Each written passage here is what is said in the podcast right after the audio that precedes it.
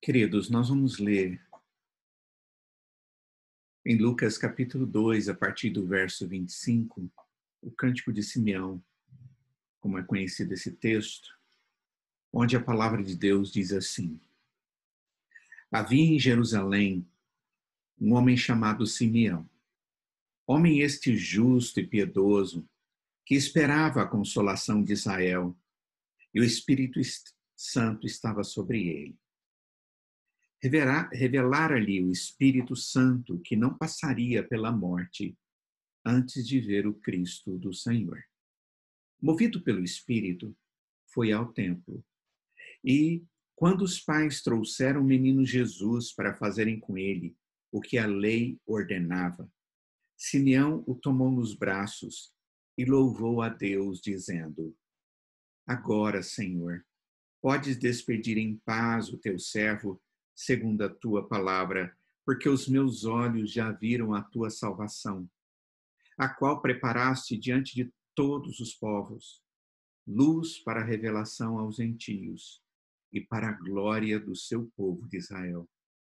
E estavam o pai e a mãe do menino admirados do que dele se dizia.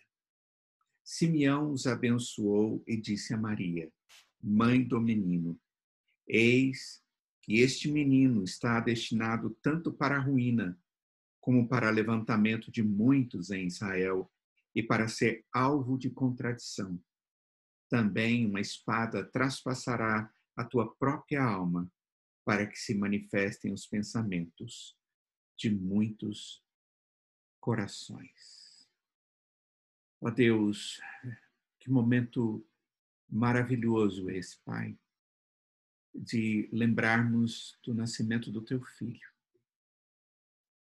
aquele que foi eternamente reservado pelo Senhor, ó Pai, para a nossa redenção. E queremos pedir que o Senhor nos ensine mais através da tua palavra. Que possamos assim, ó Pai, aprendendo a respeito do teu filho, glorificá-lo e bendizê-lo, como convém, como também vivermos de maneira adequada, correta e digna diante do Senhor, nosso Salvador. Em nome de Jesus. Amém. Havia um motivo aqui muito claro para as palavras de Simeão. O texto no verso de número 5 diz que havia em Jerusalém um homem chamado Simeão, fala a respeito das suas qualidades, dizendo que ele era um homem justo, era um homem piedoso e que ele esperava a consolação de Israel. Ou seja, ele se lembrava das promessas que Deus havia feito muito tempo atrás e que o povo agora aguardava como o tempo propício para que Deus estivesse concluindo a sua a sua promessa a respeito da salvação como consolador ou salvador como consolador. O texto diz que o Espírito Santo havia é, estado sobre ele e revelara a ele que ele não passaria pela morte antes de ver o Cristo, Jesus Cristo. O nome desse homem era Simeão, era o nome de um dos filhos de Jacó. O, o Simeão original, aquele lá do Antigo Testamento, foi uma resposta da oração de Lia. Ela orou pedindo um filho e o Senhor respondeu à sua oração. Ela o chamou de Simeão, que significa ele me escutou, porque Deus ouviu a sua oração. Nós não vamos encontrar na Escritura informações a respeito de Simeão. Esta é a oportunidade que nós encontramos aqui no Novo Testamento, falando a respeito desse homem. Mas sabemos que Deus respondeu à oração dele, à expectativa dele. Ele aguardava a consolação de Israel. Ele estava esperando o Messias e Deus o respondeu em oração. O verso 26 diz que revelara-lhe o Espírito Santo que não passaria pela morte antes de ver o Cristo, do Senhor. Simeão era um homem que não poderia morrer antes desses acontecimentos, ou antes desse acontecimento propriamente dito, ver o Messias. A palavra Cristo aqui é uma palavra grega, Messias. Ela literalmente significa ungido, sagrado. É o termo que é traduzido no hebraico por Messias, o que o Cristo, o Senhor. Qual é o testemunho que Simeão terá a respeito de Jesus quando ele encontra? Diz o texto que ele, movido pelo Espírito Santo de Deus, ele foi ao templo e quando os pais trouxeram o menino Jesus para fazerem com ele o que lhe ordenava, diz o texto no verso 28, Simeão o tomou nos braços e louvou a Deus, dizendo. E aí vem aquilo que nós conhecemos como cântico de, de Simeão: diz, Agora, Senhor, pode despedir-me em paz. Despeça em paz o teu servo segundo a sua palavra, porque os meus olhos já viram a tua salvação, a qual preparaste diante de todos os povos. Luz para a revelação aos gentios e para a glória do teu povo de Israel. É interessante que essa atitude de Simeão não foi uma atitude comum humana, mas o texto diz que o Espírito o moveu. Ele foi para o templo não por um motivo qualquer ou porque ele era acostumado a fazer algo assim, mas ele foi para o templo em Jerusalém no tempo certo em que Maria e José e a criança estariam lá. E o texto diz que Simeão imediatamente reconheceu a criança e quem ela era. Esse era um homem que tinha, pela bondade de Deus, uma percepção espiritual. Ninguém do templo ou no templo reconheceu a criança como Messias nem os sacerdotes, os rabinos, nenhum adorador chegou perto de Jesus e o reconheceu como Messias, a não ser esse homem. Ninguém parou para adorar a Jesus, mas este homem viu a criança e o reconheceu como o ungido do Senhor. Quais foram as atitudes de Simeão diante de Jesus? O texto diz que ele tomou Jesus nos seus braços, como alguém que acalenta uma criança nos seus braços. Você já imaginou, pode imaginar como que Simeão é, se sentiu tendo nos seus braços o Deus revelado entre os homens, aquele que era o cumprimento de uma promessa do Deus eterno, aquele pequeno, aquela pequena criança era o redentor prometido. Isso deve ter sido uma experiência inigualável. E ainda ter a confirmação do Espírito Santo de que era verdadeiramente o Filho de Deus que ele tinha nos seus braços. E ele bradou em cântico de louvor. Ele ele faz uma alegre súplica. Agora, Senhor, pode despedir em paz o teu servo, segundo a tua palavra. Estas palavras de Simeão são palavras surpreendentes em vários aspectos. Normalmente, nós esperamos que sejam ditas estas palavras ou palavras dessa natureza por uma pessoa idosa. É? Agora pode me levar. Contudo, a Escritura não fala que Simeão era um homem idoso. Nós sugestionamos isso pela forma com que foi dito. Somente nos fala que, ele, que a ele foi revelado que ele não morreria antes de ver o Senhor Salvador. Agora isso ocorre. E essa criança é a encarnação do Deus da salvação. O que Simeão está dizendo? Ele está dizendo, Senhor, Agora, pronto, está tudo certo.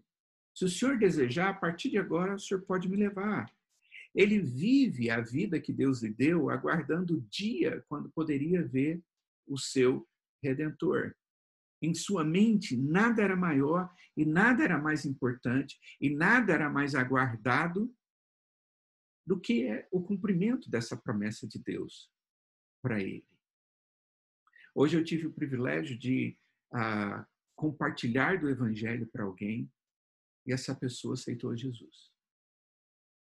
Uma das coisas mais agradáveis da vida da gente é apresentar a Cristo para alguém, mostrar a realidade dessa pessoa, mostrar para ela que eh, essa pessoa ela, ela é pecadora, ela, ela não tem expectativas, mas que Cristo é a expectativa daquele que nele crê. Mostrar o Evangelho na sua simplicidade e essa pessoa dizer: Eu quero isso para mim. Você quer entregar sua vida para Cristo? É tudo que eu quero, eu estou compreendendo isso. Você entende esse chamado do Evangelho? Entendo. Então vamos orar? Não dou conta de orar, eu oro com você. Eu te ensino a fazer isso. E quando essa pessoa se apresenta diante de Cristo, aceitando ao Senhor Jesus, é maravilhoso demais. E depois você poder dizer para essa pessoa a melhor das notícias que você tem agora é algo que nunca você pôde experimentar na sua vida. Você, tem o Salvador na sua vida. Você conheceu o Senhor de maneira íntima. E agora você tem o Espírito de Deus na sua vida, que vai te conduzir. Você tem a vida eterna. Eu creio que a mente, o coração de Simeão diante de, do seu Salvador foi alguma coisa extremamente prazerosa. Deus estava ali endossando, confirmando algo dele diante dos olhos daquele homem. É interessante é, a gente observar que todas as vezes que nós vemos Jesus durante a sua humanidade sempre nós vemos a glória da sua divindade demonstrada. Quando Jesus estava numa simples manjedoura, logo no seu nascimento, o texto diz que uma milícia de anjos veio dos céus e anunciou como o Deus encarnado e o louvou. E louvou ao Pai pela vida dele. Quando Jesus se submeteu ao batismo de João, veio uma voz dos céus proclamando sua origem divina. Esse é o meu filho amado, em quem eu tenho todo o meu prazer. Quando ele estava no deserto e foi testado, os anjos dos céus vieram e o serviram.